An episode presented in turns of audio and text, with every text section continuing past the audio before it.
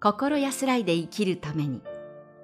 曹洞宗今日の心私の心。今日は島根県宝泉寺住職鎌田道友さんの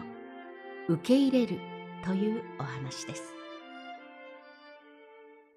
大本山永平寺を開かれた道元禅師様は同じことと書く道寺という教えをお示しです。私たちは一人一人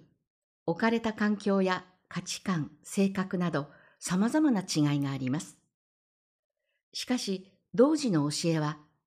それらを分け隔てることなく、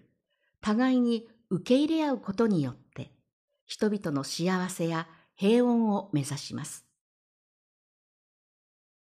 少し前のことですが、病院へ通院した際、待ち時間に、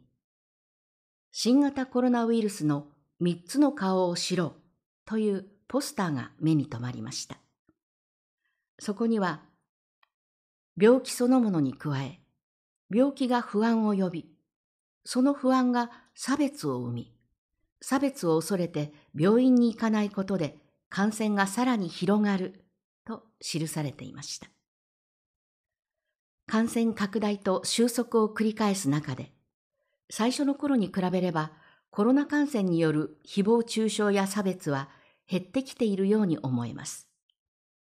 しかし、新型コロナと言われ始めた当初を思い起こすと、マスク警察など、感染に伴う誹謗中傷が横行していました。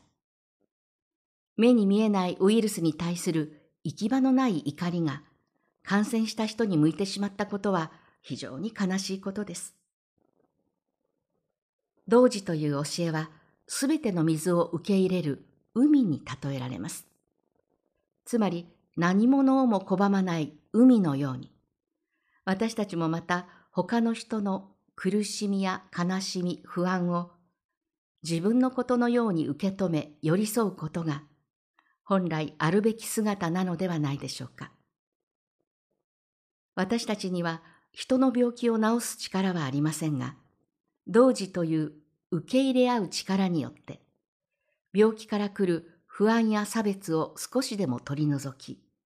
病気そのものへの負の連鎖を止めることができるのではないでしょうか。私たちが仏様としての行い、同時を共に進めることで、共に思いやり、お互いを傷つけ合うことのない世の中の実現につながれば幸いです。島根県宝泉寺住職鎌田道友さんの受け入れるでした。続いてお知らせです。この番組のご意見、ご感想を郵便番号683-0802鳥取県米子市東福原1-1の22の402曹洞宗中国管区教化センターまでお便りをお寄せください。もしくは概要欄にありますメールアドレスまでお寄せください。お寄せいただいた方にはこの番組の冊子「今日の心私の心法話集」を差し上げます。次回は「山口県善隆寺住職山本湘南さんの「あなたの声が親孝行」というお話です